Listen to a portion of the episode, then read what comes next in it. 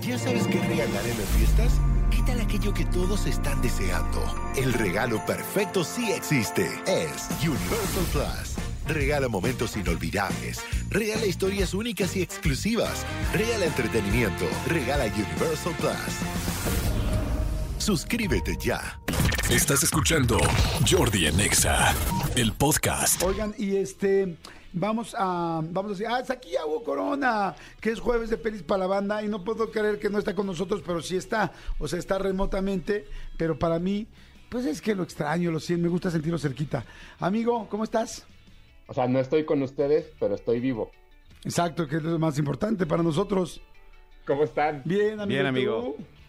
Muy bien, muy contento de estar con ustedes. Como cada semana, sí, no puedo estar con ustedes ahorita en, en persona, pero aquí estoy para reportarme como cada semana. Amigo, ¿ya te estás preparando para las Navidades? ¿O tú solamente Ya. eres de Halloween? Porque lo platicábamos Manolo y yo. No sabemos qué onda contigo. Día de muerto Halloween, día de muerto Halloween. Ajá. ¿Y dónde dejas a Papá Noel? Sí. Mira, nos está enseñando en el Zoom, tiene su arbolito. ¡Ay! Un árbol con esferas que cada esfera tiene el nombre de una película ganadora del Oscar. ¡Guau!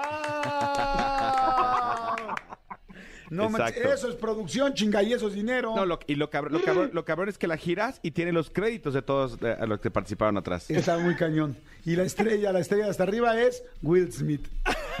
No, es una de las estrellas de Paramount. Es una el de las- de Paramount. Ay, muy bien. Ah, ya ves, yo también puedo decir payasada. Amigo, te recomiendo que lo sigas haciendo porque inclusive a nosotros hasta nos pagan. Exactamente, a veces nos Mira va nada bien. más. Oye, muy bien. ¿Cómo, qué- cómo va todo? Todo bien. Oye, preguntamos en la mañana, ¿ya, ya eh, en la noche, en la madrugada, se estrenó Avatar o se estrena hoy en la madrugada o cómo está el rollo? No, se estrenó el día de ayer en la noche la nueva película de James Cameron, Avatar 2, que ha dividido opiniones. Hay mucha gente que dice que es muy mala, incluso leí por ahí una reseña que decía que eran dos horas y cuarto de documental de National Geographic y hora y media de acción. Pero, pues todo el mundo está hablando de ella y, eh, vaya, justo salieron las nominaciones de los Golden Globes el, el lunes. Ay, sí, ya no las podemos decir. ¿Estaba nominada? Eh, está nominada y mucha gente se sorprendía. Básicamente es por qué sí puede estar nominada para los Golden Globes, porque los Golden Globes los hacen los críticos de la, o la prensa de Estados Unidos y- e internacional. No necesita tener un estreno comercial necesariamente antes de que salgan las nominaciones, pero sí una, semana antes, o digamos, del periodo que tiene de gracia, una vez que se anuncian esas nominaciones. Entonces, al final del día sí se puede estar nominado. Se dijo desde un principio, a mí en este programa me tiraron de loco, me tacharon de, de, de, de que era un stone publicitario. Top Gun está nominada como mejor película. No es cierto. En los Golden Se Globe no les lo vi yo. Yo no lo vi, es que me los dijo- trajeron, me los trajeron. Yo no lo- no lo vi no lo yo, vi, no lo vi yo. no lo vi yo. Se les dijo, se les avisó, aquí me tacharon de populachero, como, cier- como ciertos actores políticos, pero ahí está la prueba. Wow. No manches, está, está increíble esto. Este, Y- pues me da y gusto. Ahora, te, te voy a decir una cosa, a ver, mi punto de vista, y lo comentaba el otro día con Cristian, o no, sí, con Cristian. Aquí a todos nos encantó eh, Top Gun Ma- Maverick, ¿no? Este, Sí. Aunque sabemos que Maverick es un coche, nos valió, entendimos que así se llama la película también. El asunto es que, me decía Cristian, es que, oye, ¿te imaginas que ganara mejor película del año? Le digo, mira, creo que la academia lo podría hacer por el hecho de volver a revivir a Hollywood y las palomitas. ¿Y a qué me refiero con esto? Es a ir al cine. Porque esta película fue la principal bandera de los últimos tres años de regresemos a las pantallas. Y, y entonces digo, la verdad, yo no veo a Top Gun, me encantó Top Gun, me fascina la película. No la veo como la mejor película del año. Digo, no porque mm, no he visto todas las películas que estén nominadas, pero eh, como que siento que es muy, muy, muy comercial. Pero creo que hoy la academia, o este año la academia, podría hacer algo así para revivir a la gente y la emoción. ¿Tú qué Pero opinas? fíjate que creo que más bien hay muchas cosas que la gente entiende por la academia que no necesariamente son, son, son, son las adecuadas. O sea, recordemos que El Señor de los Anillos, Titanic, son películas que fueron muy catalogadas en, en su momento como muy comerciales. Sin embargo, eso es lo que premia el cine. O sea, el cine no necesariamente tiene que ser todo cine de, cine de autor o tiene que ser un, un, algo que te cambie la vida en ese momento, simplemente pues a lo mejor la película que más conectó con la gente o a lo mejor la película que está mejor hecha bajo ciertos parámetros. Ahora, la academia, a diferencia de los Golden Globes, sí, sí hace las nominaciones la misma gente que trabaja en la industria. Entonces, yo no, yo no veo imposible que pueda estar nominada para mejor película. Evidentemente, y lo platicamos, o sea, ya hablando en serio, lo platicamos en algún momento aquí, yo sí creo que Top Gun salvó la industria del cine como entretenimiento y como pantallas en, algún, en, en todo el mundo, porque hizo que la gente regresara al cine. Que si bien Spider-Man en su momento el año pasado logró que fuera gente, iban y no regresaban. Iban a ver Spider-Man y no iban a ver nada más. Top Gun sí causó que eso sucediera, al igual que eh, todo en todas partes, ¿no? Entonces creo que son películas que más allá de que si son comerciales o no, o que si la gente las disfrutó en algún momento, creo que sí marcan una pauta de hacia dónde tendrá que ir al cine a partir de ahora. Ahora, yo creo que en, en hablando en específico, por ejemplo, en el caso de Top Gun, me parece que la película está muy bien construida, está muy bien hecha. Y fuera de, broma, me parece que sí es una película muy buena. Sí. ¿no? O sea, sí creo que está, que está, está muy bien hecha. Más allá de si nos cae bien o mal Tom Cruise, más allá de que si tiene una bandera de, ah, es que los Estados Unidos, o sea, lo que sea, es una película buena. Cosa que no podemos decir de muchas, incluso que tienen mucho más presupuesto. Lo que pasa es que, a ver, eh, eh, cuenta cosas, este, que son básicas. El primero, el cine es entretenimiento. Es estúpidamente entretenida. Eh, cuenta una historia muy básica, si tú quieres, pero muy bien realizada. Sí. Este, eh, las actuaciones, pues no, a lo mejor no es este, la actuación que el mundo esperaba, pero son convincentes. O sea, yo sí creo que, que, elementos tiene. Y como tú dices, el fenómeno que se creó alrededor de, creo que, creo que estuvo súper cañón. Sí, entonces creo que va más por allá y al final, pues, o sea, la academia premia lo que, lo que la gente que hace cine quiere premiar, ¿no? Entonces no necesariamente tiene que ver que si hizo mucho dinero o poco dinero, evidentemente eso ayuda siempre a que haya un empuje interesante para las, para, para las compañías, pero sí creo que, que, que Top Gun, para mi punto de vista, va a estar nominada como mejor película en los premios de la academia. No quiere decir que vaya a ganar, va a estar nominada para todas las cosas técnicas. Y creo que es que ahora sí que, pues como, como dicen por ahí, el reconocimiento de la gente es lo más importante. Y aún en el reestreno había salas que todavía estaban semillenas después de seis meses que se estrenó. Pues sí, sí, estoy completamente de acuerdo. Mira, estoy viendo la lista de los nominados de los Golden Globes. Mejor drama, que no sé si esto se refiere a mejor película. Este, se divide en dos, hay drama y comedia y, musical. Ah, ok. Dice mejor drama Avatar, The Way of Water, Elvis, muy buena. The Fablemans, que no la vi, ¿tú la viste? Es la de Spielberg, sí, ya la vi. Ah. Tar y Top Gun. O sea, pues sí, están ahí las dos, Avatar y Top Gun, o sea, las dos muy, muy supuestamente comerciales. ¿Tú ya viste Avatar o no? No, no la he visto. La verdad es que la voy a ver apenas este fin de semana. No pude ir a la función porque, pues, porque evidentemente tengo otros compromisos ahora. Pero sí, de esas cinco, Tar, The Fablemans y Top Gun son mis tres películas del año. Ah, sí, yo The Fablemans la sacaron aquí en México o no? Todavía no estrena hasta enero, pero ya, ya tuve la oportunidad de ver igual que Tar, que de verdad es una es un peliculón. Este, pero sí creo que, que es bien interesante que poco a poco esa brecha de cuando llegan las películas nominadas o cuando empiezan a anunciar las nominaciones, nosotros ya las pudimos ver. Poco a poco empieza a recortarse esa brecha. Oye, eh, eh, ¿la, de Iñárritu entraría en este periodo? entraría en este Tendría que haber entrado aquí. Pero no entró. No entró porque no es la apuesta, según yo. Según yo, la apuesta sí es los premios de la academia. O sea, o sea, no es que no le importe, pero creo que sí le da un poco lo mismo Iñárritu si Bardo no estaba en los Golden Globes su apuesta es que estar en los, en los premios de la academia. Ah, sí marca un precedente que no esté nominada para nada y que esperen que, esté para la otra.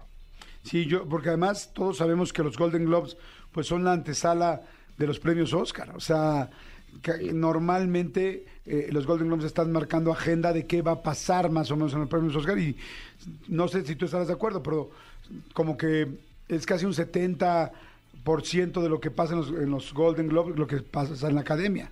O sea, hay pocos cambios, ¿no?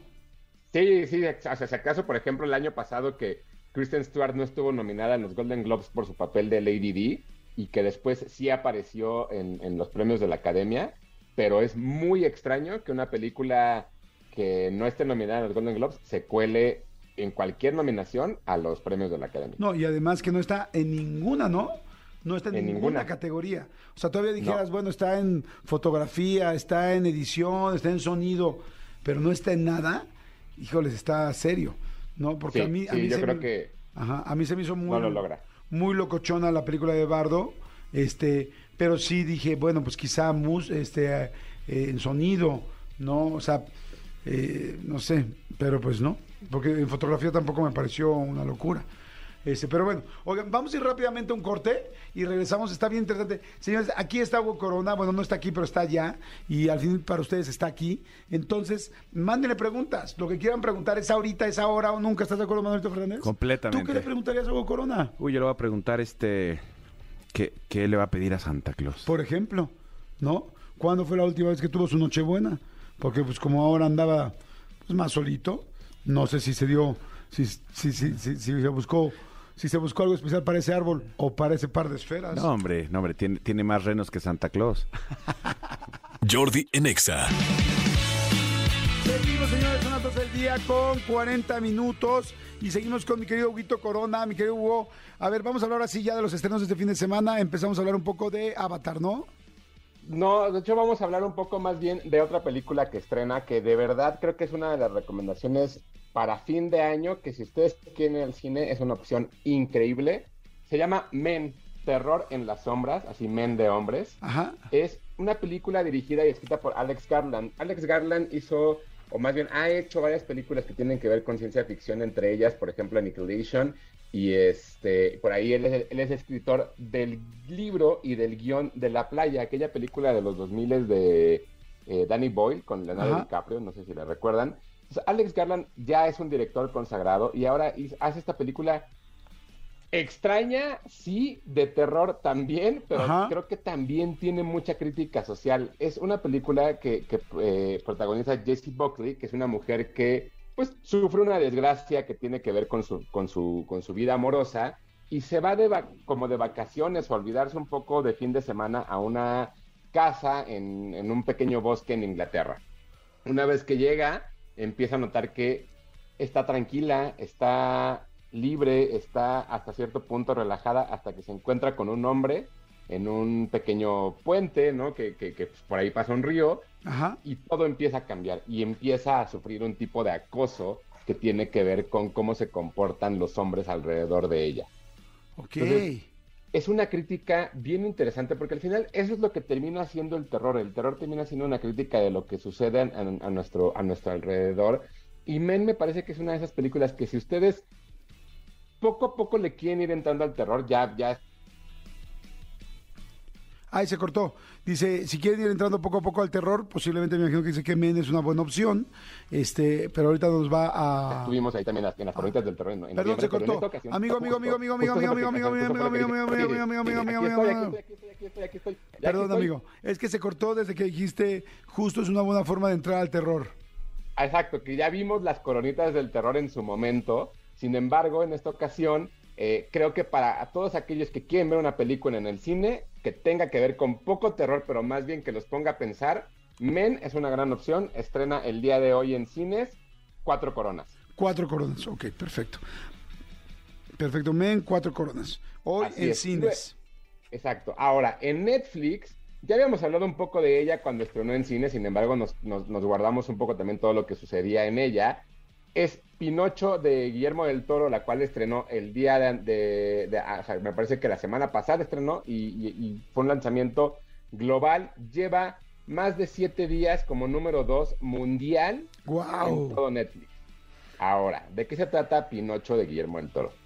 Habla evidentemente de esta historia que ya conocemos, ¿no? De Gepetto, un viejo carpintero que al final de alguna forma termina esculpiendo un pequeño niño de madera, el cual se llama Pinocho. Sin embargo, Guillermo del Toro le da la vuelta a toda esa historia y Ajá. empieza a contarla desde el punto de vista de un pequeño pueblo que es atacado durante la guerra y es un, es un pueblo de Italia que está bajo el gobierno de Benito Mussolini. ¿no? Entonces tiene que ver también con este contexto histórico. Y la realidad es que desde que empieza la película, desde que arranca, sabes que la animación es una locura. La animación es impresionante. No, Ay, no qué puedes ganas de creer- verla. no puedes creer que es stop motion porque parece hecho por computadora. Eh, No, fíjate que es- eso me pasó a mí, que yo empecé a ver un pedacito, o sea, más bien vi como un adelanto y de repente dije, ¿y el stop motion?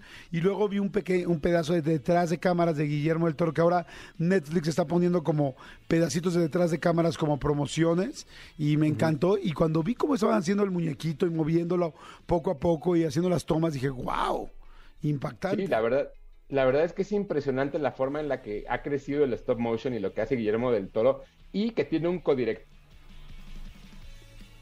Se nos volvió a ir ahí Huguito Corona. Nos quedamos en, tiene un co-director, co-director. co- Perdón, amigo, se te volvió a cortar. Sí, Tuvimos No, mala perdón, suerte que con el que tiene un que el co-director. segundo, segundo director, Mark Gustafsson, que es el codirector de esta película, ambos hacen esta película y lo hacen impresionante. Creo que de verdad o sea, se puede convertir sin lugar a dudas en mi película favorita de Guillermo del Toro. ¡Guau! Véanla, está en Netflix, cinco coronas. ¿De plano? ¡Qué Sí. buena onda! Oye, a ver, ahí te va una pregunta. Yo, Sí. a, a mí me da flojera ver Pinocho porque como que siento, digo, "Ay, Pinocho, la historia, me hace como que de todas las historias que ha sacado Disney, porque no sé si Pinocho sea de Disney originalmente, pero de las historias de, de Disney, Pinocho es posiblemente las que más flojera me dan. Entonces, este, eh, por eso sería la única razón porque diría, "Mm, qué flojera ver Pinocho. Evidentemente ahora con todo lo que hay alrededor de Guillermo del Toro, pues la voy a ver. Además que creo que es pues de los pocos o quizá, no sé si el único representante eh, ahora en los premios, ahora en los Golden Globes y creo que estará también en los premios Oscar este, mexicano. Pero no debe darme flojera la historia. No, porque justo lo que hace Guillermo es cambiar por completo el contexto de la historia y cómo está presentada. O sea, Pinocho de Disney, la original animada, entendemos que es una historia, ¿no? Eh, eh, Robert Zemeckis con el, con el remake que hizo de live action que salió también este año, desafortunadamente para como para, para él, le pone otro extra diferente. Pero Guillermo del Toro le da un extra completamente eh, de pérdida, de amor, de muchas cosas y nos presenta un, un, un Gepetto diferente. No es un Gepetto alegre, bonachón, es un Gepetto alcohólico por una situación que sucede en su vida. Es un Gepetto que tiene que ver, que tiene roto el corazón y que por eso eso es lo que lo obliga a ser el muñeco. Entonces, hay, un, hay una cierta actitud ahí de rechazo hacia el mismo muñeco que tiene que ver con cómo está construida la historia que nos presenta Guillermo del Toro. Entonces, yo de verdad creo que no te debe de dar flojera porque te va a llegar. Ok, perfecto. Y este, pero si es la misma historia o va dando vueltas por otros lados. Va dando vueltas por otros lados, pero es la misma, eh, ¿cómo decirlo? Sí, la trama la principal. Misma anécdota, es la misma anécdota contada de una forma diferente. Ok, perfecto. A ver, hay gente que está preguntando, dice, hola Jordis, así dice, hola Jordis. A ver si ahora sí me lees. Mi pregunta es para Hugo Coroniux. Oye, Hugo, ¿qué onda con Henry Cavill? ¿Qué pasó? ¿Por qué ya no va a ser Superman? Ya no será lo mismo. Saludos a todos, un enorme abrazo. Soy Lupita Morales. Nota, mi hija se está cortando las venas con un ejote por ese tema de Henry. A ver, número uno, no te cortes las venas. Y menos Es con un ejotes. persona- O sea, Sí, menos no, no, ejotes. eso- no, no, no, no, no, no, no lo hagas, no lo hagas. Es un personaje ficticio, tranquilos. ¿Qué sucedió el día de ayer? El día de ayer, eh, Henry Cavill subió un comunicado en sus redes sociales donde decía que había tenido una junta con James Gunn, el nuevo productor ejecutivo y la persona que va a tomar las decisiones en DC para hacer las películas. Este comunicado decía que en esa junta se le había informado que la película de Superman ya no iba a ser, que iban a hacer un, un, un, digamos, un corte de caja y que iban a volver a empezar todo el universo de DC. ¿Eso qué quiere decir? Que Henry Cavill está fuera, quiere decir que Gal Gadot está fuera, quiere decir que Jason Momoa probablemente esté fuera, aunque viene Aquaman 2, querrá decir que Ezra Miller se va de Flash y querrá decir que habrá un nuevo, una nueva forma de crear y de construir todo lo que va a ser DC Comics. Evidentemente la gente pegó el grito porque, como ya saben, en Black Adam, al final de la película, salía Henry Cavill con el traje de Superman una vez más Ajá. y pues era como la esperanza que teníamos todos, ¿no? Es curioso porque Henry Cavill renunció a la serie de The Witcher en Netflix para ser Superman y ahora se quedó como el perro de las dos tortas. Claro, todos quisieran tener ese perro en sus casas. Entonces, no, ahora sí que ese Superman se quedó volando. Pues sí, se quedó, se quedó ahí, pero eso es lo que sucede. ¿Qué va a pasar? Que el próximo año, al parecer en, en enero, James Gunn y su socio van a anunciar cuál va a ser el nuevo plan de DC Comics y pues ya, pero la gente ya está enfurecida porque evidentemente todo el mundo quería a Henry Cavill. Yo creo, quiero ver el lado positivo de la vida, se abrió una puerta por ahí para que Henry Cavill, pues no sé, pues pueda ser el nuevo James Bond, piénsenlo, no lo sé. Es buena opción. Es una, lo pongo ahí sobre la mesa. No, pero además como James Bond estaría increíble porque la gente diría, no manches es James Bond, pero en realidad es Superman. Entonces dirían, wow, o sea, o sea gana porque gana. ¿no? Claro, pero eso, ese es el tema con Henry Cavill y su adiós del mundo de DC Comics. ¿Qué otro nos falta, amigo? Eh, tenemos una serie que está en Star Plus que yo sé que todos sabemos que existe la palabra Chip and Dale. Sabemos que es, ¿no? Que es un lugar donde las mujeres van y ven a hombres musculosos bailar o moverse de forma eh, sensual, pero no sabemos de dónde viene. Te digo algo que retorcidamente tienes. Que en serio, qué pena. O sea, para mí son dos ardillas, cabrón. O sea, y saber que para ti es eso, me da mucha pena, pero bueno, al final cada quien tenemos nuestros valores en niveles distintos. Adelante. Soy hombre de mundo, soy un hombre de mundo, discúlpame. Aunque no viaje, aunque no viaje, leo, ¿no? Pero hay una serie que se llama Bienvenidos al Chip and Dale o Welcome to Chip and Dales, que es una serie eh, creada por Robert Zygel y protagonizada por Kumali Nanjini, un, actor que ya lo habíamos visto en, varias películas como The Big Sick, y en esta historia nos habla el, origen de Somen Banerjee, quien es el creador del concepto de Chip and Dale. Entonces, es una serie que va desarrollándose en Los Ángeles en los años, en los años 70, eh, casi finales, principios de los 80, que de verdad está muy buena, está muy bien hecha, tiene un muy buen guion, pero sobre todo tiene una historia bastante conmovedora. Está corriendo, digamos, en ese momento. Eh, van cinco capítulos, faltan otros tres, está en Star Plus, sale uno cada semana, pero de verdad no se la pierdan. Bienvenidos al Chip and Dale. Yo creo que hasta donde va el día de hoy, de verdad, cinco coronas. ¡Wow! ¿De plano?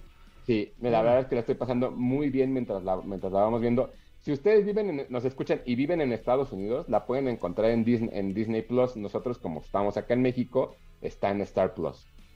Ok, perfecto. ¿Y nos falta una o ya ninguna? Y nos falta una que básicamente es esta serie documental que no entiendo por qué existe, pero vaya, eh, ahí está. Es una serie documental que se llama Harry y Meghan, que es la historia de esta ah, pareja mítica de la familia real entre Meghan Markle y el príncipe Harry es una historia de amor contada desde el punto de vista de estas personas y de cómo fue que llegaron a conocerse y cómo fue que lo, complicado de verdad que es ser ultramillonarios y tener a la, a la realeza de su lado.